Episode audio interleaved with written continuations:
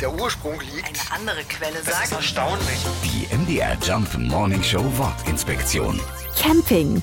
Raus in die Natur und so frei wie möglich leben. Camping ist voll im Trend. Der Begriff stammt von den alten Römern. Die nannten ein offenes Gelände im Lateinischen den Campus. Kennen wir ja auch heute noch. Zum Beispiel das Gelände einer Universität nennen wir immer noch Campus. Und daraus leitet sich tatsächlich das Camping ab.